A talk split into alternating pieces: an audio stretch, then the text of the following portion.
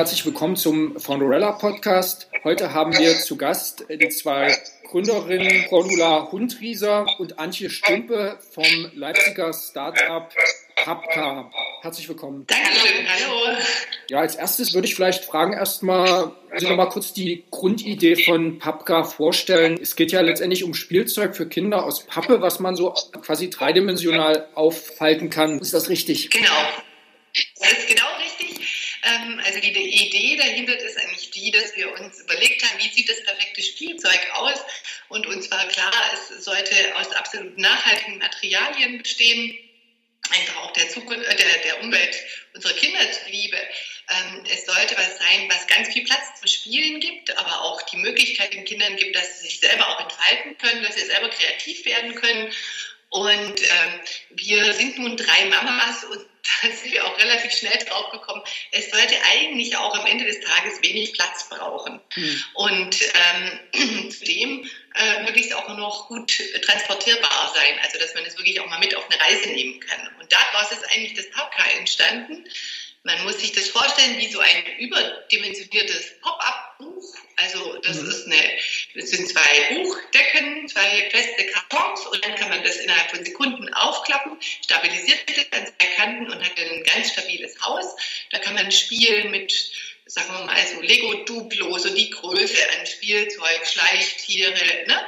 Also kann alles Mögliche einziehen, ob das dann ähm, die, die Prio Holzeisenbahn ist oder eben irgendwelche Tiere oder so. Und es kann aber von den Kindern vor allem auch individuell bemalt und gestaltet werden.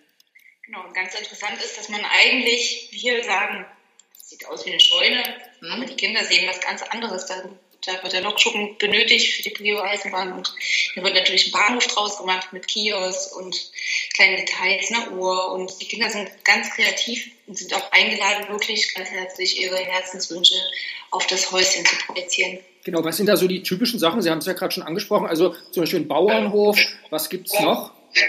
Genau, also der Bauernhof wo wir es eigentlich auch mal konzipiert hatten. Ne? Das mutet so ein bisschen wie so ein Bauernhaus an auf der einen Seite und auf der anderen Seite muss man sich vorstellen, sind zwei große Scheunentore und die öffnen äh, wirklich Tür und Tor für alles Mögliche.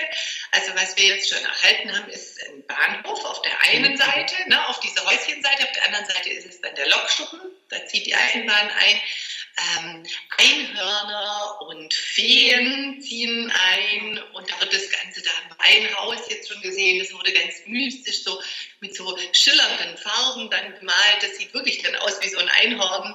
So ein Schloss, ne? Mosaiksteinchen, die sind ja so flach und glitzern und Pailletten, das kann man also schmücken, wie man möchte. Und dann haben wir auch eins erhalten, das ist ganz im Naturstil, es wurde mit Stroh gedeckt und äh, mit Blüten dekoriert, also ja. Genau. Wie viele haben Sie da jetzt im Repertoire insgesamt? Wie viele? Im Moment haben wir tatsächlich nur dieses eine Pappkarhaus. Ne? Es sollen noch weitere Welten kommen. Das ist das Blanco-Haus und wir nennen das Pappkarhaus Mach was draus. Weil das, was wir dann erhalten daraus, das ist all das, was die Kinder dann projiziert haben. Ach so, also wir stellen das Haus zur Verfügung. Das wird erstmalig mit den Eltern, also es ist wichtig, dass, dass eben auch da die Zeit und die Muße für die Kinder wieder da ist. Deshalb erfolgt der Erstaufbau mit den Eltern zusammen. Das ist so ein bisschen it yourself. Da muss man einiges zusammenstecken und zusammenkleben. Und dann können die Kinder das wirklich in Sekundenschnelle immer auf und zuklappen und können das dann bemalen und gestalten und das einziehen lassen, was sie gerade so möchten. Dinosaurier haben wir auch schon und eine Parkgarage war es auch schon. Ach so, also das heißt, von Anfang an ist das nicht festgelegt, dass das jetzt ein Bauernhof ist oder eine Ritterburg, sondern das machen eben die Kinder dann draus äh, genau. ihrer Fantasie entsprechend. Genau. Also am Anfang haben wir das tatsächlich so konzipiert gehabt, dass wir, wir haben auch faltbare Bauernhoftiere, die wir zusätzlich noch anbieten. Die kann man auch erleben, die Kinder auch aus einer Eindimensionalität dann auf einmal eine dreidimensionale Kuh entsteht. Also es gibt auch Sticker, wo man dann äh, das Ganze bekleben kann. Das ist auch so zum Thema Bauernhof. Aber das ist quasi ergänzend, weil wir eben festgestellt haben im Laufe, wir haben ja letztes Jahr eine große Crowdfunding-Kampagne gemacht, dass eben tatsächlich ähm, die Kinder da was draus machen. Und dann haben wir gesagt, dann wollen wir die eigentlich auch gar nicht in die Richtung schieben. Denn so fertige Spielzeuge gibt es eigentlich auch masse. Ne? Dass man dann sagt, okay, und das ist jetzt genau der Pferdeberuf, das ist hm. das, alles genau drauf gebrandet, wie es nur so schön heißt. Hm, okay. Und Und das ist in dem Fall anders jetzt. Ne? Können Sie nochmal ähm, die Grundgeschichte, also Ihre, Sie haben noch eine dritte Mitgründerin, die Martina Musek, ähm, wie Sie auf die Idee gekommen sind. Also der Anlass war ja wohl, man hat wenig Platz im Kinderzimmer und man braucht was, was einerseits die Kinder begeistert und andererseits eben wenig Platz wegnimmt. Genau, sie hat die Martina Musik, die, sie studiert ähm, Spiel- und Lerndesign an der Burg Liebichenstein in Halle und sie hatte mal ein Semesterprojekt mit kleinen Miniaturwelten und da hat sie ähm, aus dem Material Tyvek äh, faltbare Spielwelten entwickelt und das war die Grundidee. Aus dieser Idee mhm, heraus ist dann letzten Endes Papka geworden. Ja, die hatte immer schon eine große Liebe auch zu so Pop-Up-Büchern. Mhm. Ne? Und auf der anderen Seite stellt man immer wieder fest, das kennen auch alle Eltern, äh, Kinder spielen gerne mit Karton und machen da wirklich auch gerne was draus und dann steht das Ding rum. Hm. Das kennt man bestimmt auch. Ne? Und das wird nicht schöner und es wird auch verstaubter, ähm, aber man darf es natürlich auch nicht wegschmeißen, weil das ist ja hier wirklich ein, ein Kunstwerk vom Kind. Und ähm, hier haben wir eben eine Möglichkeit, das wirklich sinnvoll miteinander zu verbinden und gleichzeitig kann es auch noch mitgenommen werden, wenn es dann mal zu einer Familienfeier von der Oma geht, wo die Kinder vielleicht dann auch mal ein bisschen was zum Spielen brauchen ne? oder in Skiurlaub und da ist der Kofferraum eigentlich voll genug. Ähm, dann hat aber trotzdem auch noch so ein Häuschenplatz, äh, wo die Kinder dann, wenn man das eben wirklich super zusammenklappen kann und dann ist auch das Lieblingsspielzeug dann dabei. Wie waren Ihre ersten Schritte? Also Sie sind ja jetzt eine Weile schon am Markt. Äh, was waren so die ersten Schritte? Was waren vielleicht auch die Herausforderungen, um dieses neue Spielzeug auf den Markt zu bringen? Zuerst war die Idee geboren, dann war die Entwicklung am Material, weil wir mussten ein Material finden, was nicht so schnell an den Kanten bricht. Das muss einiges aushalten. Und dann war der Markttest. Wir haben mit ganz vielen Kindergartenkindern letzten Endes das Produkt ausprobiert und getestet und auch mit äh, Familien und Feedbacks eingeholt. Es ist ganz wichtig, dass man auch erfährt, wo sind eventuell noch Verbesserungsmöglichkeiten. Dann war die große Herausforderung der Vorfinanzierung. Da haben wir eine Crowdfunding-Kampagne letztes Jahr erfolgreich äh, gestartet auf Start Next. Die ging sechs Wochen und äh, hat uns allerlei äh, Nerven Und die also war, war erfolgreich. Die war erfolgreich. Bitte? Die Crowdfunding-Kampagne war erfolgreich.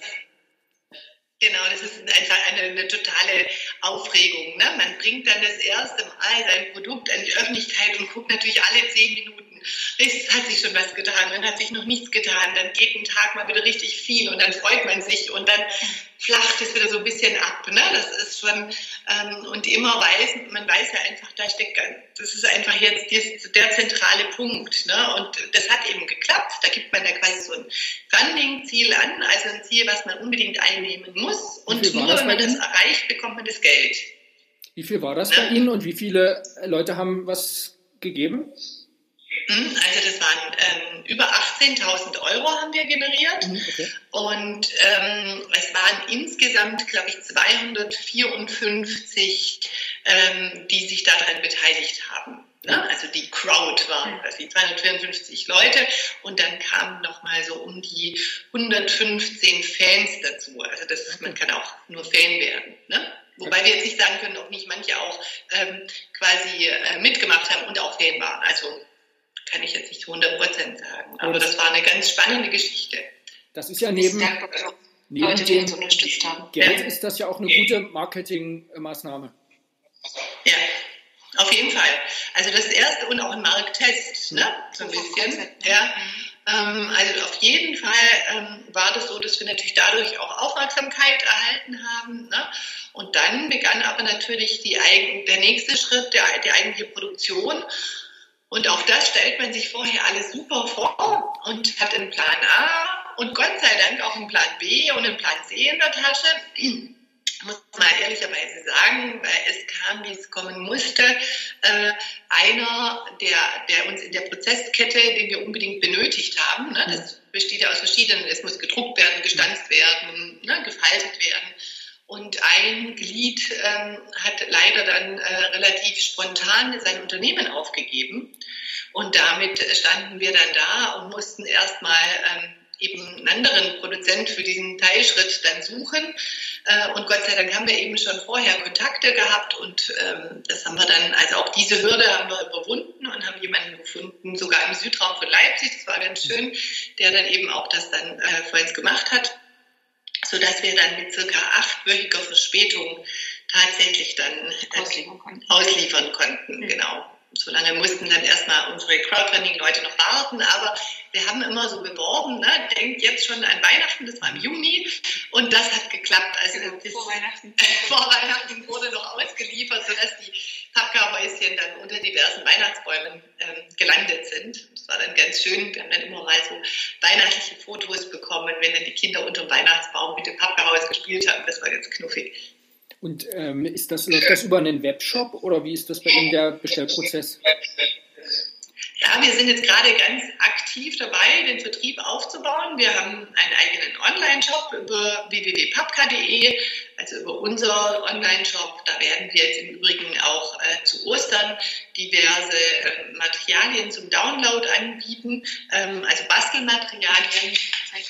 Genau, da, also das gibt zum Beispiel ein Hase, mhm. das wird es kostenlos geben, mhm, okay. sodass also auch da Eltern auch einen Grund haben, einfach mal bei uns vorbeizuschauen und wir eben insgesamt auch diese Bastelfreude doch unterstützen wollen. Ähm, und dann ähm, sind wir jetzt in den ersten Buchhandlungen erhältlich. Die Büchergilde Gutenberg ähm, zum Beispiel ist als erster größerer Abnehmer bei uns, hat, hat eben Papka gelistet. Mhm. Das ist ganz schön. Und äh, so versuchen wir jetzt nach und nach sowohl so Kreativspielläden zu beliefern oder zu erreichen. Also jeder, der das hört und gerne so einen Laden hat oder jemanden kennt, kann uns da immer Bescheid geben. Mhm. Und auch Spiel, äh, Buchhandlungen, die ja aufgrund dessen, dass einfach Bücher immer mehr elektronisch werden, auch teilweise einen anderen Markt sich erschließen möchten. Und da wir ja immerhin ein Haus sind, was man auch ins Buch zusammen zum Buch zusammenklappen kann, und auch mit dem Werkstoff Pappe doch nah am Buch sind, denken wir, ist eine ganz schöne Kombination. Was bekommen Sie denn für ein Feedback? Wir sind ja in einer Zeit, wo viel elektronisch ist mit allen möglichen Apps und so. Und Sie machen ja was sehr Klassisches. Gibt es da ein Bedürfnis nach so äh, klassischen Büchern, vielleicht so auch zur Entschleunigung, dass es eben äh, auf pa Papier oder Pappe ist und eben zum Aufklappen und eben nichts, was funkelt und irgendwie elektronisch äh, läuft? Also viele Leute sagen, das ist aber mal schön und es erinnert uns an früher. Also ganz viele Leute sind ganz gerührt. Das rührt uns natürlich auch und lustigerweise können wir äh, sagen, wir waren letztes Jahr auf der Buchmesse in Leipzig im sogenannten äh, Neulandbereich und es waren 13 Unternehmen vorgestellt und davon hatten zwölf irgendwelche digitalen Apps. Ja. Und die Leute kamen zu uns und haben dann geguckt und waren ganz irritiert und meinten, wo ist jetzt ihre App dazu? Dann haben wir gesagt, wir haben ein ganz analoges Spielzeug, einfach, wo man mit Stift, Schere, Leim und den Grundmaterialien einfach was machen kann. Ja, nicht digital, sondern einfach kreative äh, Schöpfungskraft äh, Endes. Auch, auch die Kinder, ne? die fangen dann wirklich an, die gucken sich das Haus an und dann sagen sie, darf ich da wirklich draufmalen? Also das kennen die gar nicht mehr. Ne? Und, und dann fangen die vorsichtig an und dann wirklich echt da hm, genau, du darfst wirklich draufmalen, was du möchtest. Und dann kommt auf einmal und dann wird doch irgendwie die Schere geholt und noch Dachziegel drauf gemacht oder was auch immer. Also es ist schön zu sehen, wie die dann eins entwickeln. Nichtsdestotrotz, also das ist so die, die Seite, die Kehrseite ist die, dass viele ähm, doch auch Bedenken haben, weil es eben Werkstoffpappe ist, ist es wirklich stabil. Hm. Also, ne, das liegt ja jetzt auch preislich bei knapp 30 Euro ähm, und wenn es dann gleich kaputt geht. Ne? Also das ist sowas, was wir häufig hören, dass also das noch so ein bisschen, ähm, man kennt ja viel Wellpappe, die schnell bricht oder so schnell kaputt geht. Wir nutzen ja wirklich Kraftkarton, also ein, Karton, der auch so für die Sixpacks verwendet wird. Ne? Wenn man sich das vorstellt, da sind sechs Colaflaschen drin oder was auch immer für Flaschen, dann da merkt man schon, da ist echt eine Reißfestigkeit und eine Bruchfestigkeit da. Und ähm, deshalb ist es eben extrem stabil und unterscheidet sich total. Ähm, aber das ist, was wir im Moment gerade versuchen, über alle möglichen Tools einfach auch ähm, die Menschen von der Stabilität zu überzeugen. Ne? Dass die Qualität auch hier, was alle freut, ist, dass es eben auch hier in Deutschland regional produziert wird, dass es natürlich sehr ökologisch ist aber das ist das Einzige. Also alle sagen, oh, Plastik ist nicht gut. Mhm. Aber wenn man dann so das, das, das, den Unterschied oder wenn man dann das nebeneinander hat, ne, Plastikhaus und ein Papphaus und es kostet vielleicht ähnlich viel, sagen dann doch manche, oh, das Plastikhaus hält vielleicht doch länger. Manchmal muss man sich hinterfragen, wie lange die Kinder mit dem Plastikhaus spielen. Ne? Mhm. Also da ist, glaube ich, äh, das Ganze schon. Aber das ist sowas, wo wir gerade, ich glaube, das ist im Moment unsere größte Hürde am Markt, dass wir das rüberbringen, dass es wirklich über eine ganze Zeit ganz stabil hält. Mhm. Und dass es auch immer wieder neu entdeckt ist. Ja. ja? Man stellt es ins Bücherregal, hat es drei Wochen drin und dann zieht es wieder raus und die Freude der Kinder, dass sie das wiederentdecken, das ist eigentlich nochmal wunderschön, anstatt des Ärgernis, dass es eben rumsteht. Ne? Die ja. großen anderen Häuser stehen im Kinderzimmer und stauben ein und werden dadurch auch langweilig. Und ist das ein, sag ich mal, ein recht breiter Markt oder ist das mehr, sage ich mal, ein Nischenmarkt von, sage ich mal, ökologisch bedachten Eltern, die da Wert drauf legen? Ich glaube, das ist es gar nicht so sehr. Also ich glaube, dass es schon auch ökologisch bedachte Eltern gibt, die das gut finden. Ähm, aber das sind, ich würde das jetzt mal eher so nennen, das sind bewusste Eltern. Eltern, die nicht unbedingt jetzt nur ähm, ihrem Kind immer das Mainstream hm, anbieten wollen, sondern Eltern, die bewusst auch sich ähm, Zeit für ihre Kinder nehmen und die ihre Kinder auch noch im, im Kreativen werden lassen. Also ich glaube nicht, dass jetzt ähm, ein Kind, was von 6 Uhr morgens bis 8 Uhr abends, wenn dann der Fernseher läuft nebenbei, das ist, glaube ich, eher nicht so. Aber die bewussten Eltern, die, die sagen, wir wollen auch Qualitätszeit mit dem Kind und für das Kind, ähm, das ist eigentlich so, sind die Ziel, ist die Zielgruppe, wo wir feststellen, die finden das schön. Oder auch Menschen, die einfach auch ähm, die wissen, was Design wert ist und was eigentlich auch so dieser, dieser Herstellungsprozess, ne, dass es eben in Deut aus Deutschland kommt, ähm, dass es alles ähm, wirklich bedacht ist, dass es total gefahrlos ja auch ist, ne? also total mit, mit absolut keinen Schadstoffen belastet und sowas. Ähm, also das sind so Eltern, die die, glaube ich, da das sehr, sehr gut finden. Und schätzen. Und wir hatten auch einmal einen Papa, der hat sich so gefreut, dass es Pappka gibt. Der hat gesagt, ich bin so dankbar, ich muss jetzt nicht noch den dritten Pferdestall für meine ja. Tochter bauen. Er hat gesagt, ich kaufe einfach den und fertig. Ja, genau. genau, genau. wenn Sie jetzt einen Webshop haben, dann kommen ja wahrscheinlich die Kunden aus ganz Deutschland erstmal. Also es wird ja nicht nur regional beschränkt sein, sondern natürlich dann, äh, wer es halt findet, sage ich mal. Ja. Also wir haben jetzt sogar auch schon, selbst über die Crowdfunding schon ähm, die ersten Geschäfte in Österreich, äh, in Belgien, nach Belgien haben wir es schon verkauft. Genau, heute ist das ja echt alles ne, grenzenlos quasi. Die Slowakei, also es gibt die allerersten also europäische Versuche. Wir stehen in Kontakt ähm, zu einem türkischen Hersteller, der, der da, also da ja, aber grundsätzlich ist es schon eher überregional. Also ich glaube, nur die Regionalität würde nicht ausreichen. Mhm. Ne? Dadurch ist es ja auch sprachenlos. Also das ja. ist ja ein Spielhaus, kann man überall spielen. Genau. Ne? Ja. Mhm. Und wenn man jetzt so die Etappen markieren will, so die, die erste große Etappe war das vergangene Weihnachtsfest 2018. Da haben Sie zum ersten Mal das quasi online verkauft. Und jetzt äh, mhm. Ostern, sage ich mal, ist auch wieder sicher ein Höhepunkt. Ne? Und äh, gibt es so äh, eine Vision, die Sie haben, was Sie jetzt in nächster Zeit planen? Also jetzt für uns, wir sind gerade schon mitten in der Buchmesse-Vorbereitung. Ähm, das ist die Buchmesse in Leipzig. Äh, es ist ja eine sehr gute Mischung aus Endverbraucher und Händlern. Äh, viele Lehrer sind auch da. Ne? Und für uns gilt es jetzt wirklich, Papka bekannt zu machen. Also in, in unterschiedlichen Kanälen. Wir machen wahnsinnig viel PR gerade. Mhm. Ne? Und, und man muss natürlich immer im Kleinen, wie das so ist als Start-up, man versucht, mit wenig viel zu erreichen. Und da sind wir im Moment gerade dran. Und auch die passenden Hebel zu finden, weil wir einfach äh, nicht nur auf das Online-Geschäft äh, setzen wollen, sondern sagen, der stationäre Handel ist einfach wichtig. Papka muss auch mal angefasst werden. Und wir an sich auch alle Ne, ist ein analoges Haus und es passt auch so ein bisschen in den stationären Handel rein. Den wollen wir eigentlich gerne auch stärken, aber an dem muss man natürlich auch erstmal rankommen. Und das ist eigentlich so das, was jetzt wirklich der Vertrieb aufgebaut wird, dass wir sagen können, okay, wir arbeiten mit einem guten Fundament und können dann weiterentwickeln. Und von dem, sage ich mal, ähm, Ausgangsstoff, also was Sie sagen, was einerseits ein Bauernhof sein kann, eine Burg, äh, wird es da noch weitere Elemente geben, die Sie da rausbringen? Oder ist das erstmal so die Grundlage, die man immer variieren kann? Nee, es ist auf jeden Fall so, dass wir äh, weitere Welten auch entwickeln wollen. Also ähm, da gibt es jetzt schon, also das eine ist ja so, dass man, man hat ja trotzdem nur dieses Grundhaus, ne? deshalb wird es schon ähm, Richtung bisschen, ja, Schloss Burg in die Richtung denken wir gerade, da sind wir gerade am Planen. spannend finden die auch eine Unterwasserwelt, weil das mal so ein bisschen was anderes ist. Ne? Aber es wird immer dieses Falschbare sein. Also ich glaube, das Falsch und Gestaltbar, das wird gleich bleiben, aber es wird noch die unterschiedlichsten Dinge geben. Also die Kinder wünschen sich zum Beispiel auch einen Vulkan, mhm. wo dann oben die Lava rauskommt, ne? solche Dinge. Also da sind wir jetzt gerade so ein bisschen am, am, am Gucken und am Testen, wohin soll es gehen. Also es soll nicht nur bei dem Haus bleiben.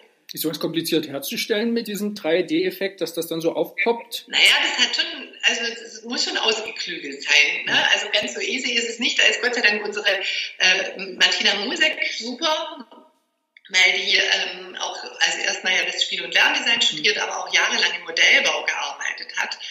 Und ähm, es ist faszinierend zu sehen, wie sie dann quasi auf einem CAD-Programm oder mit, mit Hilfe von einem CAD-Programm eigentlich dann äh, so die ganzen Linien macht. Mhm. Und ich finde, also ich persönlich bin da überhaupt nicht so fit drin und finde es dann sehr faszinierend, wie sie bei einem Team-Meeting da sitzt mit einem Blatt Papier, wo ein paar Striche sind und dann wird geschnitten und dann wird gefaltet und dann ist da auf einmal eine Burg. Ne? Das ist schon cool. Mhm. Also und, und äh, da braucht es schon viel, viel Know-how, dass das dann auch so vonstatten geht, dass das auch bespielbar ist für die Kinder. Ne? Dass also auch da die, die, die Dimensionen stimmen, dass die Kinderhände auch durchs Fenster passen und sowas. Da muss vieles bedacht werden.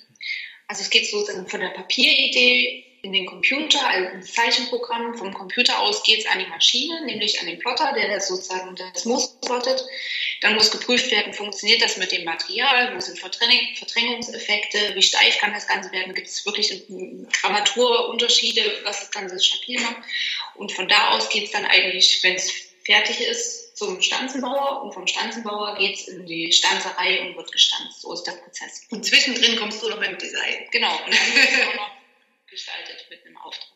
Genau. Mhm. Und als junge Firma äh, vernetzen Sie sich auch so mit der Leipziger Gründerszene? Gehen Sie so zu Gründertreffen, um zu wissen, was andere machen? Oder haben Sie genügend mit sich selber zu tun, dass Sie erstmal ja, die nächsten Schritte bei sich selbst äh, vorbereiten? Nee, nee, wir sind schon vernetzt. Also wir hatten ursprünglich ein Stipendium im Social Impact Lab in Leipzig. Dann sind wir in das Future Sachs Netzwerk aufgenommen worden. Wir wurden nominiert. 2017 war das sozusagen eine der nominierten Ideen und man hat schon den Kontakt. Im Basislager waren wir im äh, Crowdfunding-Campus ja. ähm, und haben auch immer Berater, Mentoren an der Seite, die uns auf dem Weg ein Stück weit begleiten. Wir waren auch in Halle eine ganze Zeit lang am, äh, mit dem Gründerservice äh, in Kontakt, die uns auch wirklich tat und ähm, ideenkräftig unterstützen. Auf jeden Fall. Also, also das Gründernetzwerk ist nicht, ist nicht wegzudenken, schaffst du gar nicht ohne die Ideen von anderen. Also manches soziale Event schaffen wir leider nicht. Hm. Es gibt bei den Gründern auch, das ist ja manchmal auch wichtig, dass man einfach auch mal ein bisschen Abstand gewinnt und einfach mal ein bisschen feiert. Aber da wir alle drei kleine Kinder haben, fallen die Abendveranstaltungen doch dann häufig zum Opfer. Aber äh, also dadurch sind wir jetzt nicht immer bei allem dabei, ähm, aber ähm, sind definitiv aktiv dabei. Man kennt sich und unterstützt sich auch gegenseitig. Das ist eigentlich auch das Schöne, dass man da nicht so die oh, ich verrate dir jetzt nichts, sondern man hilft eigentlich auch eher zusammen. Das ist sehr schön. Oder guckt, wo, kann, wo können wir äh, kooperieren. Ne? Also wir haben jetzt zum Beispiel mit dem Stempelspiel, das ist kein Start-up, aber auch ein Leipziger Unternehmen, ähm, die haben uns jetzt mit dabei gehabt an der Spielwarenmesse in Nürnberg und wir haben das Stempelspiel, weil das sich super gut auch vereint. Man kann nämlich auch das Haus bestempeln, ganz wunderbar, ähm, sodass wir dann gesagt haben, Mensch, das ist eigentlich fast so schön ineinander und dann nehmen wir es jetzt mit auf die Buchmesse. Also solche Dinge, da unterstützt man sich wirklich und da ist auch ein großes Vertrauen da gegenseitig. Also das ist nicht nur, sage ich mal, dass man sich businessmäßig Tipps gibt, sondern auch kreativ kann man sich da durchaus gegenseitig äh, ja. anschieben oder gegenseitig Impulse geben. Ja. ja. Hm. Oder auch mal, Mensch, ihr habt so einen tollen Umkarton, wo habt ihr den denn her? Ne, dass man sich da auch ruhig mal Tipps gibt, dass man sagt, das ist eine super Firma, ne? probiert das doch mal. Also das ist ja, meistens sind es ja ganz andere Bereiche, sodass man sich da auch gegenseitig nicht wehtut, wenn man da auch mal was von seinem Know-how abgibt. Ne? Okay, gut. Dann denke ich, hätten wir soweit geschafft. Sie haben ja schon erwähnt, um das zum Schluss noch zu sagen, zu Ostern gibt es also sozusagen auf der Webseite dann auch was, noch was Neues, na, wo die Leute auch zum Beispiel gucken können. Äh, die können natürlich immer gucken, aber da hatten Sie ja erwähnt, gibt es noch mal was? Jede Woche wird es eine neue ähm, Bastelanleitung zum kostenlos zum Downloaden geben. Das kann man sich dann einfach ausdrucken, muss ein bisschen schnibbeln, muss ein bisschen äh, falten und ein bisschen kleben und dann kommt da der eine oder andere Hase rausgehüpft oder was auch immer. Da lassen wir uns also einiges einfallen. Ähm, und da laden wir jeden dazu ein, das wirklich auch anzunehmen. Alles klar. Gut, dann vielen Dank für das Gespräch. Danke.